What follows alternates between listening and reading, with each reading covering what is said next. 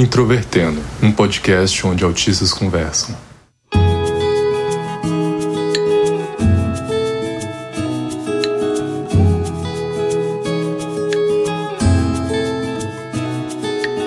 Um olá para você que ouve o podcast Introvertendo, este podcast feito por autistas e que de vez em quando trabalha temas polêmicos.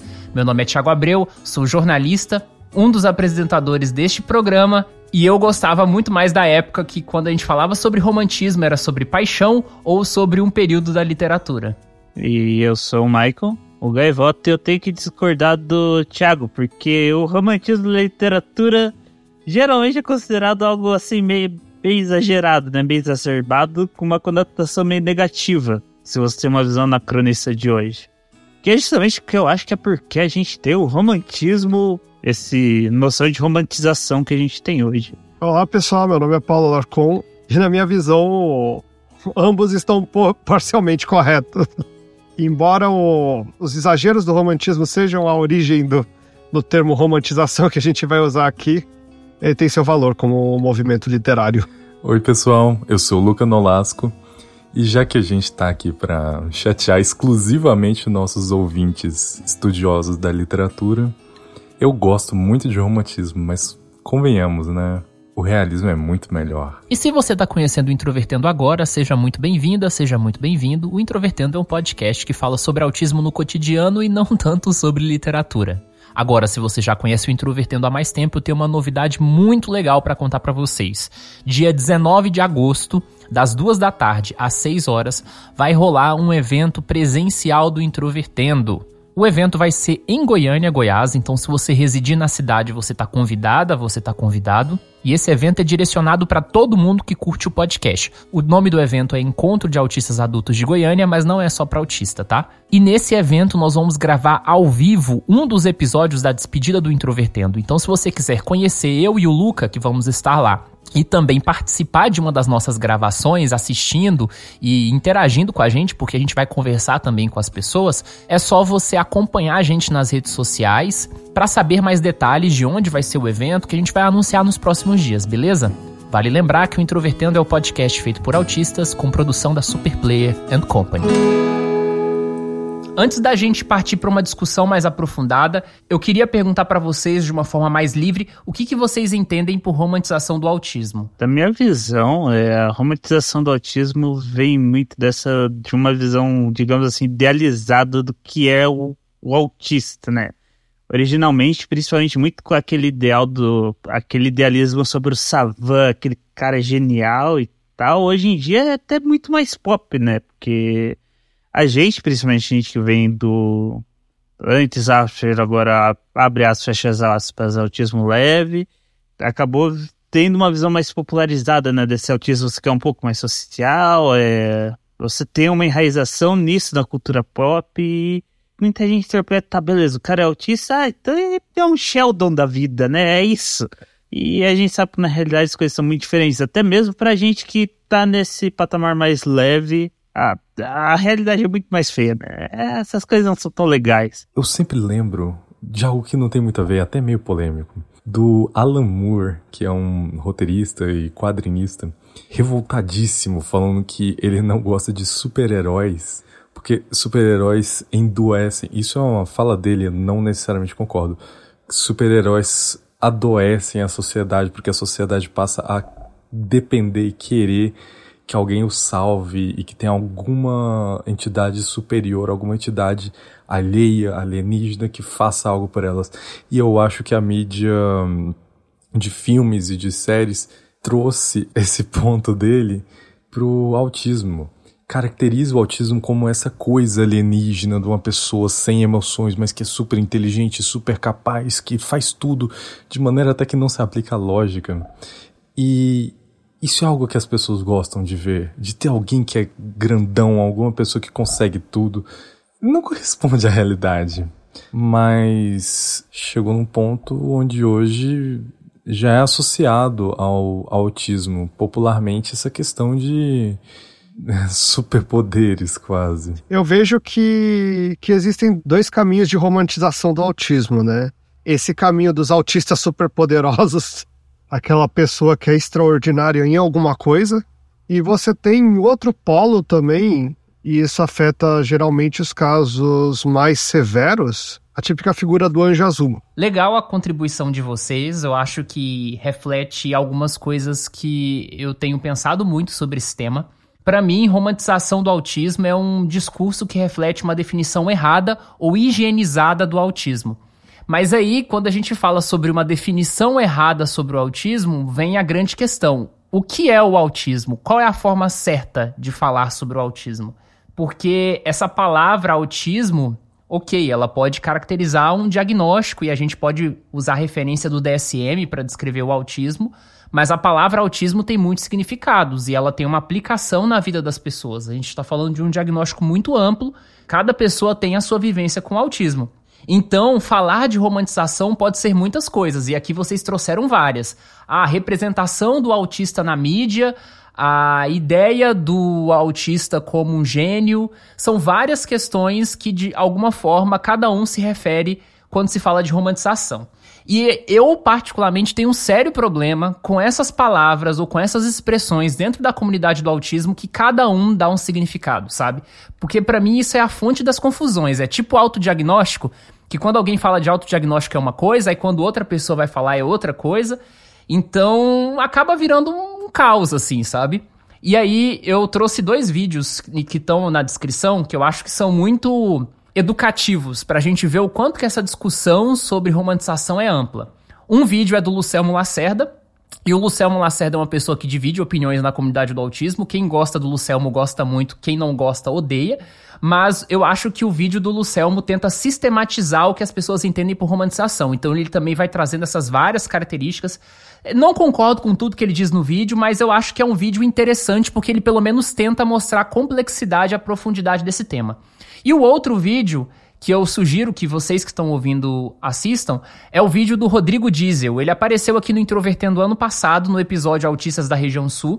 E o vídeo dele é um desabafo sobre um hate que ele teria sofrido de uma seguidora ou de seguidores, de pessoas acusando de que ele estava romantizando o autismo. E aí ele fala no vídeo que, na verdade, ele não estava romantizando, ele estava só falando da vivência dele e que as pessoas estavam fazendo essa inferência.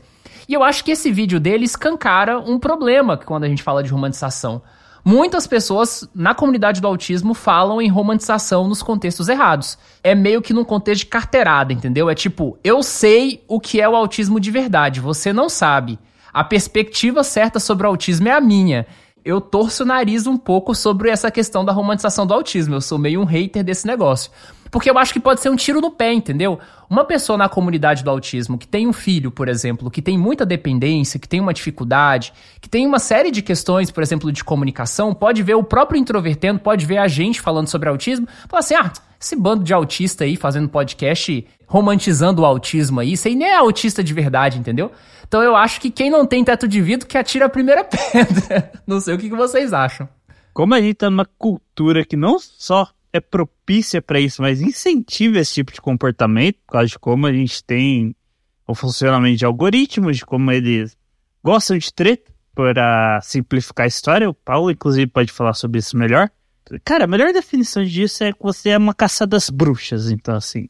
E como você falou, Thiago, é um motivo válido, né? Realmente tem questões de que as pessoas têm uma visão romantizada de muitas coisas. É, o que não quer dizer que isso não seja ruim, às vezes, na maior parte das vezes, para falar a verdade. Talvez o fato de a gente não ter muita autoridade, por ser principalmente um movimento popular, sem, sem ter uma, um norte, um objetivo muito fixo, tipo, é mais uma coletânea de ideias de várias pessoas, sem ter essa coesão, é, acaba tendo esses problemas que você falou, Thiago. Uma coisa que eu, que eu acho assim, né, eu concordo com o que o Michael disse, né? existe sim uma tendência de algoritmos reforçar o comportamento das pessoas, né? Então, eles vão te direcionar para aquilo que você quer ver. E se você quer ver coisas mais a ver com a sua opinião, você vai encontrar isso. Eu acho que o problema não está em ser um movimento popular, em ser um, algo descentralizado em si, mas na, mais na questão da falta de diálogo mesmo, né? E a gente tem um problema que do autismo o espectro é gigantesco, sendo que você tem da pessoa que, que tem altas habilidades, superdotação, até a pessoa que precisa de ajuda para as tarefas mais básicas.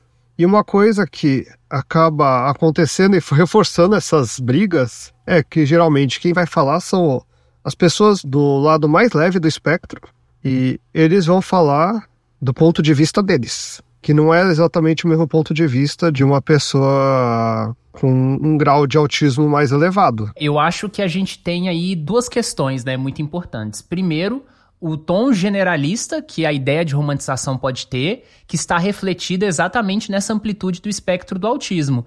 Então, dentro da comunidade do autismo, como nós temos um espaço muito plural, a gente tem uma dificuldade de perceber ou de compreender talvez a realidade alheia.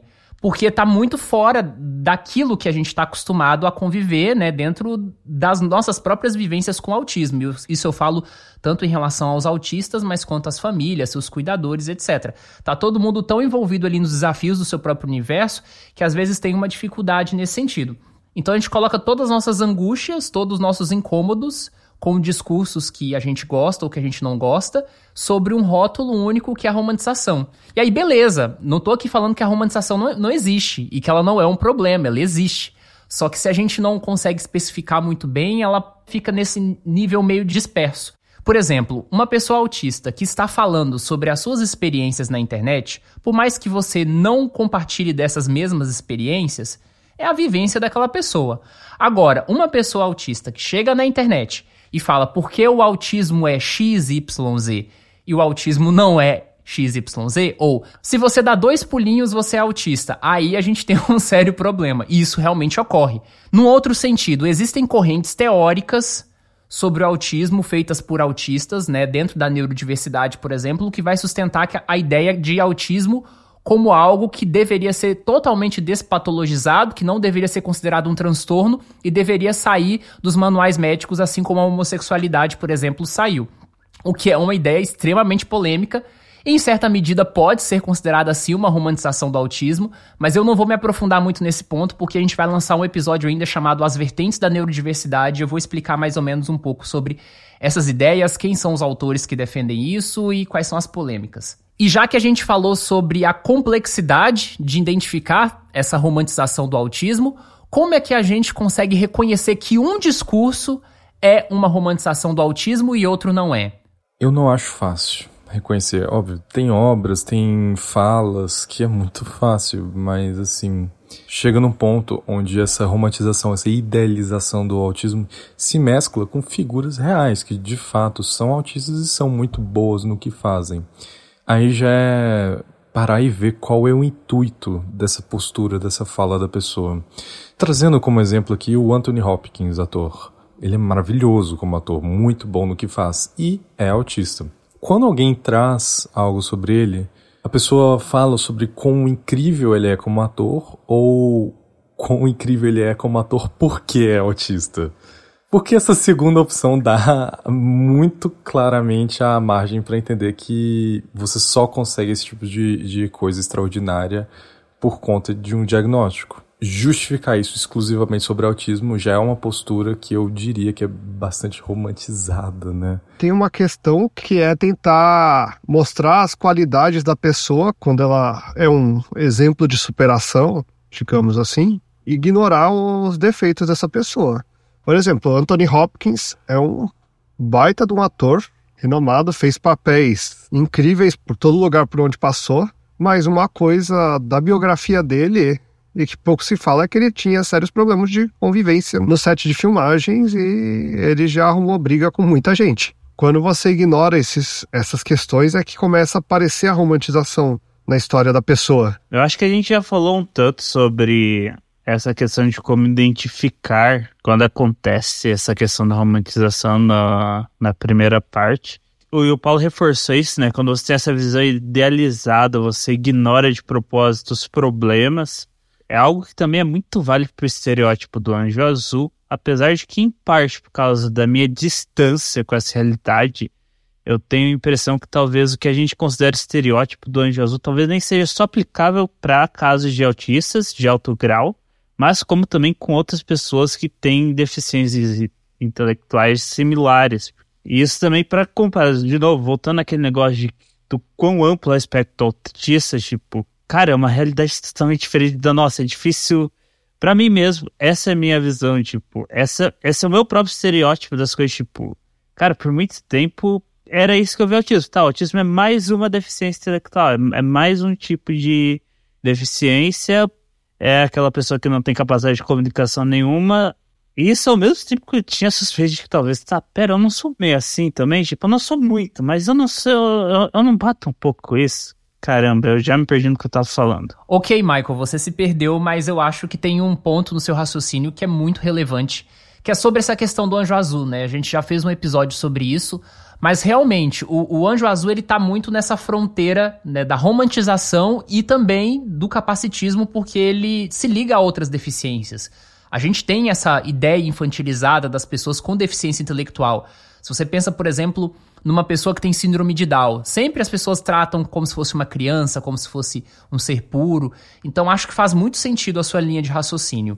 E aí é uma coisa que, por exemplo, no vídeo do Lucelmo, ele acha que a questão do anjo azul não cabe dentro da discussão de romantização. Eu discordo, eu acho que cabe sim e, e, e, se encaixa com três critérios que eu pensei de identificação de algo que é uma visão romantizada do autismo. A primeira coisa é quando a argumentação faz parecer simples.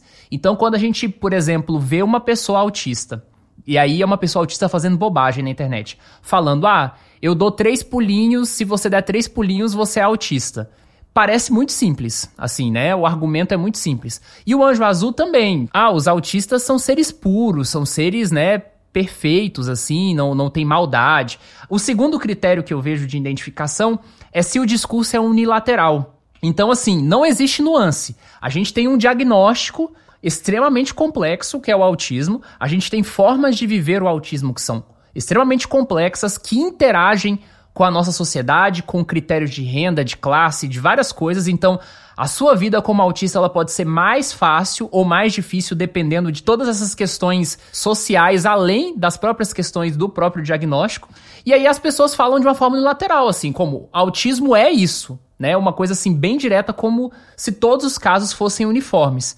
E o terceiro e o mais óbvio é que não é baseado em material sólido. Então, se não existe uma referenciação se aquilo é baseado em fonte vozes da minha cabeça, né, como a galera fala, eu acho que fica mais fácil da gente perceber que isso de fato é uma romantização, é uma distorção da realidade, ou em alguns casos, como no caso do Anjo Azul, além de ser uma romantização, é uma expressão do capacitismo.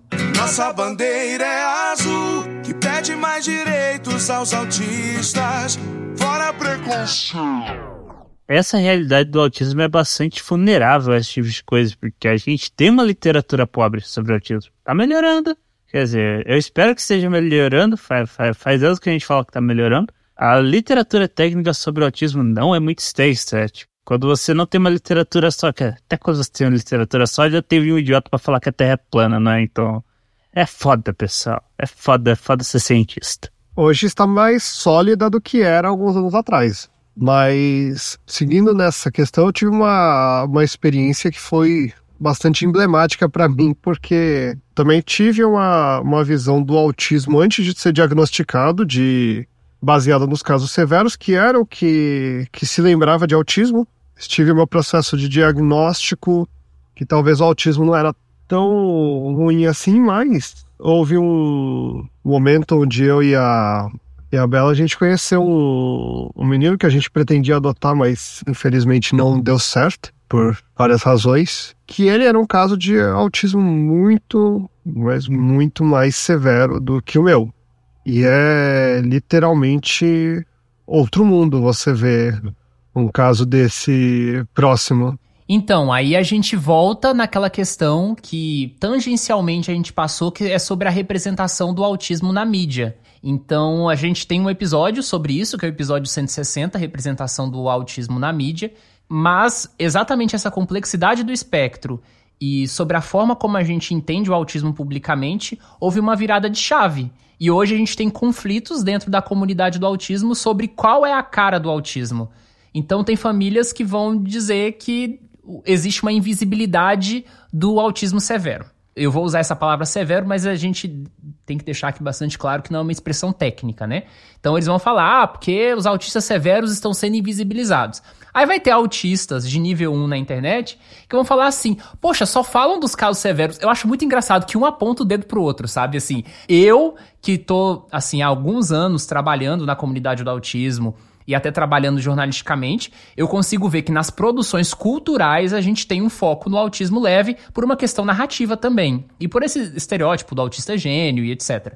Mas em termos jornalísticos, eu acho que a coisa sempre foi um pouco mais equilibrada. Tá mudando um pouco nos últimos anos por causa dos familiares de autistas que estão se descobrindo autistas, que dá mais nuance ainda para essa discussão. A gente sempre pensa a comunidade do autismo como aquelas entidades separadas, os profissionais, os pais, os autistas. Só que na história do autismo no mundo e no Brasil, a gente está no momento que eu enxergo como um momento de transição. Essa década aqui de 2020 é a década da transição. Essas categorias elas vão começar a se cruzar de uma forma muito mais evidente. E várias pessoas na comunidade que a gente vê como especialistas em autismo, profissionais ou familiares de autistas, estão se descobrindo autistas. Mas para não fugir um pouco dessa discussão, vamos voltar aqui na questão do, da romantização do autismo. Para vocês, objetivamente, quais são os impactos que essa romantização do autismo pode trazer em termos negativos? Eu acho que você acabou comentando uma aí sem querer. É interessante como você tem esses dois extremos. De um lado, o que eu tô chamando aqui de autista pop, né? Esse autista mais leve, mas cuja idealização é justamente na habilidade, de, das altas habilidades que eles supostamente têm. E do outro lado você tem o anjo azul, é, é aquela que é o anjinho lá, tocando arpinha você acaba jogando a própria comunidade contra si mesma. Tipo, é, é, é algo triste de se ver. E é engraçado que, assim, porque eu vejo que as pessoas acabam caindo no próprio estereótipo. Todo mundo é autista, cara. É, a gente toma no cu também. A gente toma no cu. A gente toma no cu justamente porque a gente tem mais habilidades sociais, mas, tipo. Não, não é que a gente tem habilidades sociais plenas, é. Esse gap que tem entre a gente e as pessoas neurotípicas, cara, é enorme ainda. Na comunidade do autismo que eu acho mais importante é, de se analisar isso, porque acho que qualquer um que já teve um grupo de Facebook de comunidade autista percebe uma coisa muito forte. Lá, obviamente, cada pessoa é de algum ponto do espectro, todas as vivências são muito distintas, só que algo que permeia muitas dessas pessoas é a percepção de que eu não sou bom o suficiente porque eu não correspondo às expectativas da sociedade sobre isso. Eu não correspondo às expectativas da sociedade sobre eu deveria ser maravilhoso nisso aqui, nisso aqui e eu não sou. Ou eu deveria ser muito ruim nisso aqui, eu sou bom. Um exemplo aqui, eu sou bom em conversar com as pessoas em situações protocolares, tipo no Detran. Eu consigo fazer isso muito bem. Ah, mas eu não sou autista porque eu consigo conversar com as pessoas, eu não correspondo àquela visão idealizada. É, de fato não. Mas eu acho que, que essa visão pode trazer certo nível de desconforto e de insegurança até com o próprio diagnóstico, dependendo do grau de quanto isso afeta a pessoa. Por isso eu acho muito problemático. Essa romantização ela acaba provocando todas essas, essas brigas na, na comunidade, né? E o que se vê de quebra-pau em grupos de autistas, e principalmente também quando tem pais de autistas no meio, é algo absurdo. Se alguém acha que um autista é bonzinho, nunca esteve num grupo de autistas. Então eu vou tentar sintetizar aqui várias coisas que a gente falou. Primeiro, a gente falou sobre as representações do autismo na mídia e cultura, porque isso influencia, né, querendo ou não. Às vezes é um pouco difícil também descrever. Eu acho que as séries e filmes de autismo também influenciam as próprias pessoas que falam sobre autismo nos últimos anos que receberam um diagnóstico tardio, né? Mas, enfim, isso aí são outras questões. A gente falou também que essa romantização do autismo provoca essas brigas dentro da comunidade. A gente chega até em momentos muito feios de familiares de autistas filmando pessoas em crise, né? Que tem também uma outra questão. Tem o ponto óbvio que a romantização do autismo faz as pessoas terem um entendimento errado do que é o autismo. E aqui eu preciso fazer uma referência a uma coisa que o William Timura falou e que tá lá no episódio do Proibidão, de que geralmente a gente tem péssimas estratégias para explicar o que é o autismo. Isso também pode ser, a romantização do autismo pode ser também uma consequência disso. É muito difícil explicar o autismo de forma que as pessoas entendam de forma intuitiva. Aí você começa a descrever as suas características, aquilo que você vive, aí a pessoa pensa: ah, mas eu também faço isso. Será que eu sou autista? Ou Ah, eu também faço isso. Não liga para isso não, é só um detalhe, isso não é autismo não. E um ponto que vocês não tocaram, que eu acho que é importantíssimo, é que a romantização do autismo influencia as políticas públicas.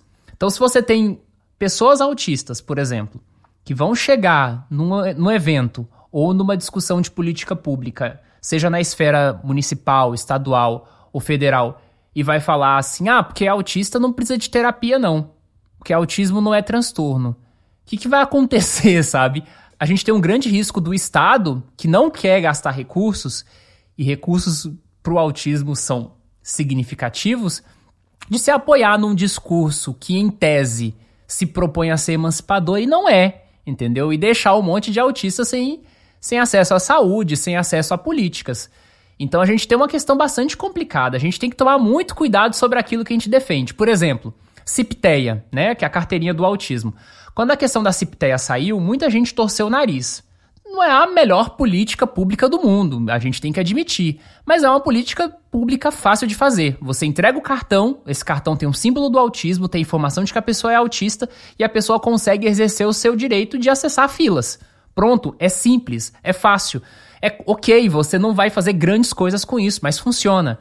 Existem certas políticas que a gente alcança que se a gente for realmente levar a raiz da discussão que certos segmentos, principalmente de autistas, levantam, né, sobre autismo que a gente não teria nada. Nem fila preferencial, a gente não teria nada, direito nenhum, sabe? Porque autismo não é transtorno, tá tudo bem, gente, tá tudo bem. Inclusive, ó, perfeito. Se você nasceu autista, você é a próxima evolução da humanidade. A fila é só a ponta do iceberg, digamos. O fato de você ter a carteira ajuda, por exemplo, numa situação em que você vai para um hospital e precisa ficar internado, às vezes você nem precisa falar que você é autista para ver um maior cuidado por parte da, da equipe médica. Em diversos ambientes, o, a forma como é tratado também você acaba tendo um respaldo para sua situação, por exemplo. Pois é, a Cipteia foi só um, um, pequeno exemplo, assim, porque toda legislação ou toda discussão de política pública causa treta na comunidade do autismo. E tem um segmento muito específico de autistas alicerçados em várias bases, em vários ideais, em várias ideologias, digamos assim, que vão partir para esse rumo, sabe? Então já vi, por exemplo, autistas que alicerçados no movimento de pessoas com deficiência mas de uma forma completamente distorcida e descontextualizada, vão falar assim: olha, a gente não quer isso porque a gente defende o modelo social da deficiência. O pessoal não sabe nem o que é modelo social da deficiência, não sabe descrever quais são as gerações do modelo social da deficiência, vai falar que, ah, não, é, tá tudo bem ser autista, o problema tá na sociedade. Não é exatamente isso que as diferentes gerações do modelo social vão discutir. Isso é uma simplificação absurda. Mas enfim, Aqui eu já tô me alongando demais, eu vou falar um pouco mais profundamente sobre esse assunto no episódio As Vertentes da Neurodiversidade, então fica de olho que daqui a algumas semanas vai sair. Mas, voltando à questão da romantização do autismo, eu acho que tá meio óbvio, né, que a gente considera que a chamada romantização do autismo deve ser combatida. Mas se a romantização do autismo deve ser combatida, como ela deve ser? A melhor maneira de se combater esse tipo de coisa é falando sobre, é expondo todo mundo que você conseguir a como que é o espectro do autismo, a como que são os indivíduos presentes nesse espectro, como que há idiosincrasias em cada um deles. Qualquer pessoa tem suas características que, óbvio, dentro de um mesmo diagnóstico correspondem a certos parâmetros, mas não da mesma maneira em cada um desses parâmetros. Então, eu acho que quando o máximo de pessoas possível tiver percepção disso, tiver noção disso, provavelmente a romantização vai ficar um pouco mais tranquila. Se eu estou certo com isso, jamais saberei. Então, aí eu quero ver o que, que vocês também acham. Eu acho que o Lucas apontou as coisas na direção certa. É, isso é algo que é extremamente complicado tentar combater diretamente. No caso da romantização, a pior coisa que você pode fazer numa caçada às bruxas é falar, aí pessoal, já pensaram em não caçar as bruxas? É, é, é, é ótimo de você pegar fogo. Uma coisa que eu queria adicionar, conscientização realmente, é, na minha opinião, é o caminho. Quando você entende sobre algo, quando o conhecimento sobre algo vira comum, é, é muito mais fácil você desvincular esses conhecimentos estereótipos. Não é algo fácil de se fazer. Eu acho que a gente falando aqui É, fica bonitinho, ah, beleza. Qual que, é a sua, qual, qual, qual que é a forma de combater isso? Ah, conscientização. O problema tá em como, cara. Com, como você conscientiza? Por exemplo, o Thiago falando, é, vocês podem reparar que eu fico meio quieto nessas partes mais técnicas, porque eu não entendo sobre isso, então a melhor coisa que eu posso fazer é ficar quieto e ouvir o Thiago falar, que é ele que entende.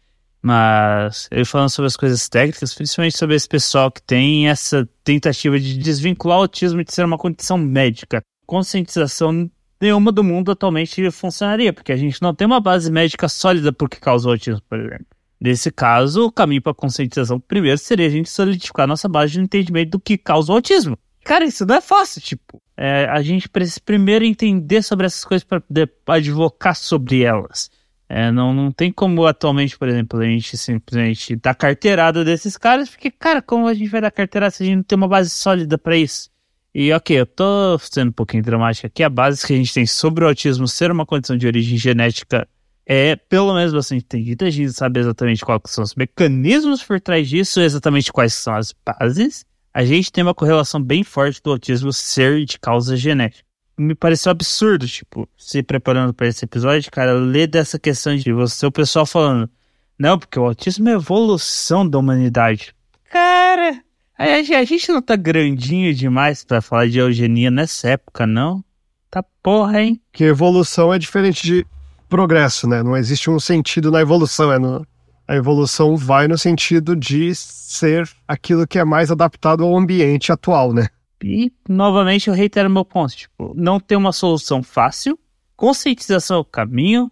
Antes disso, a gente tem um caminho bem difícil de se trilhar, que é o caminho do descobrimento, do entendimento, da descoberta. Sentar a bunda e fazer pesquisa. Eu acho que tem mais um, um caminho que né, cai dentro dessa da questão da conscientização, mas é algo que não depende tanto de novos estudos. Quando houver uma abordagem do autismo em alguma mídia, em algum trabalho artístico, tentar ser realista com a vivência de um autista. Se você perguntar aqui para todo mundo e pegar os episódios que a gente fez análise de obras que representam o autista na mídia, não houve nenhuma que acertou todos os pontos. Sempre ficou devendo alguma coisa. Até Amor no Espectro, que se propõe a ser um documentário, teve seus problemas também, né, em questões de representação. Sim, exato.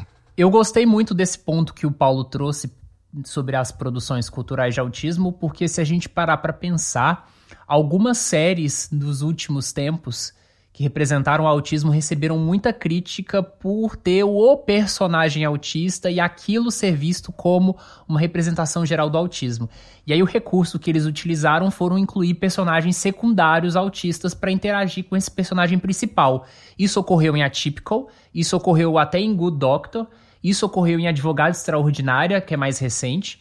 Isso pelo menos já dá um pouco mais de interação, principalmente se você tem personagens, né, autistas que não conseguem verbalizar com muita facilidade ou que não são verbais, porque aí isso também tem uma complexidade em termos de narrativa. Vocês tocaram muito na questão da conscientização, e aqui eu quero ser o chatão assim, meio ranzinza e apontar para outro caminho. Porque eu acho que existe uma parte da comunidade do autismo que faz conscientização bem feito. A gente tem gente boa hoje falando as coisas certas sobre o autismo, entendendo a complexidade disso, mas elas são poucas pessoas, elas não necessariamente têm um grande alcance e muitas vezes elas ficam perdidas, né, nesse mar de conteúdo superficial sobre autismo que a gente vê nas redes. O que se fala sobre autismo no Instagram é uma coisa, o que se fala sobre autismo no Facebook é outra. O que se fala no TikTok é totalmente diferente porque a gente tem diferentes públicos etários. E se você ir pro território do Twitter, meu Deus, tem coisas que você vê lá você quer morrer. São diferentes universos e as pessoas que sabem trazer informações boas sobre autismo, ou pelo menos têm os conceitos corretos, tem às vezes uma dificuldade de se comunicar com esses diferentes públicos ou chegar a grandes massas. Isso é uma coisa que realmente a gente tem que admitir. Só que sobre a questão da romantização, eu quero apontar uma outra direção, uma outra coisa que vocês não falaram. Particularmente, como eu tenho um ranço dessa ideia de romantização do autismo, eu acho que é uma palavra que significa muita coisa e acaba sendo genérico, a gente precisa especificar melhor qual é a nossa crítica. Eu acho que a gente tem que parar de falar sobre a romantização do autismo, criticar a romantização do autismo e especificar melhor qual romantização a gente está se referindo. Por exemplo, existe a romantização da maternidade atípica, que é aquela pessoa que chega assim, ah, porque a mãe de um autista é abençoada por Deus, porque ela é uma heroína, porque Deus escolheu ela para dar um grande desafio, etc, etc. Sabe quem fez isso muito bem? Porque essa crítica muitas mães atípicas, né, já fizeram. Mas tem uma pessoa que usou isso com a plataforma e usou de uma forma muito inteligente, que foi a Andrea Werner, que agora é deputada. E ela bateu muito nessa tecla em entrevistas, em posts públicos, em live, etc., combatendo a romantização da maternidade atípica. Ela até fala especificamente essa expressão. E eu acho que isso dá mais especificidade, que aí você sabe o que, que você está criticando. Muito diferente do romantização do autismo. Tem outra romantização na comunidade do autismo que para mim é muito concreta e que geralmente não se fala, que é a romantização da comunicação alternativa. Tem muitos autistas na internet que só faltam dizer assim que o problema do mundo é a falta de comunicação alternativa dos autistas. Você dá comunicação alternativa para todos os autistas, aqueles que não se comunicam e pronto, o mundo está resolvido. Como se fosse uma coisa assim, da noite pro dia, entendeu? Isso é um desserviço sobre a comunicação alternativa e sobre essas questões. Então, assim, eu acho que é muito mais válido a gente especificar sobre qual romantização a gente está falando, que aí a gente consegue lidar com uma frente muito melhor, entendeu? É um desafio, o espectro é amplo, as pessoas estão chiando, muita gente quer a volta dos diagnósticos separados, mas eu acho que é isso que a gente vai ter que lidar, entendeu? Tá achando ruim? Veja que o futuro da comunidade do autismo já tá batendo na sua porta no presente. Agora são pais e mães de autistas se descobrindo autistas, agora a porteira tá aberta. Dificilmente a gente vai voltar pro cenário anterior. principal ponto do Thiago, eu acho que é muito válido, cara. Quando se fala de romantização, isso é realmente um termo muito genérico, o que acontece como eu falei, quando você essa caçada das bruxas, tipo, quando você não tem um alvo muito físico, acaba que você fica batendo espantalho. Acaba que tem o que você vê. Entra aí é autista brigando com autista. É, no final das contas, tá lá o autista só falando da sua vivência, falando que ele não quer morrer, que ele não quer se matar, que ele tá minimamente feliz com a vida dele. E aí um monte de gente aponta o dedo para ele e fala assim: "Mas você não pode falar isso porque autismo é uma tragédia". Então acaba sendo uma questão bastante complicada. As pessoas não têm nenhum direito mais de serem felizes, sabe? Inclusive, para você chegar, nossa, o Thiago vai adorar quando eu falar isso é, você chega a esse absurdo, né? Você tem a romantização das coisas ruins que acontecem com a gente. Tipo, não, não, porque a vida tem que ser uma tragédia. A gente tem que viver de Nietzsche e Edgar um pouco, porque senão não é autismo. Então, assim, no final das contas, o que a gente pode considerar é analisar as questões sociais, né? Ver tudo isso, ver a complexidade do autismo e entender que as pessoas vão ter diferentes percepções e que não necessariamente isso está ligado a uma definição do que o autismo é e mais o que a pessoa vive. Inclusive, o episódio da próxima semana vai se chamar O Lado Bom do Autismo e aí vocês vão saber o que, que a gente vai falar nele.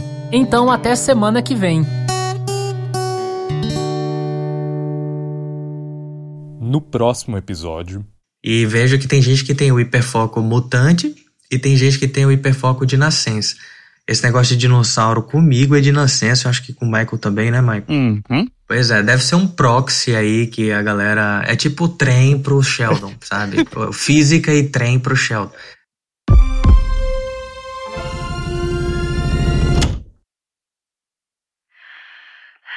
Ravel. Fala, mana. Eu tava aqui pensando, sabe? nas diversas fases do romantismo. Oh, coisa boa, hein? Quem nunca se apaixonou? Quem nunca sentiu saudade? Quem nunca sofreu de amor? Mas eu acho que o bom mesmo é cantar. Melhor do que falar.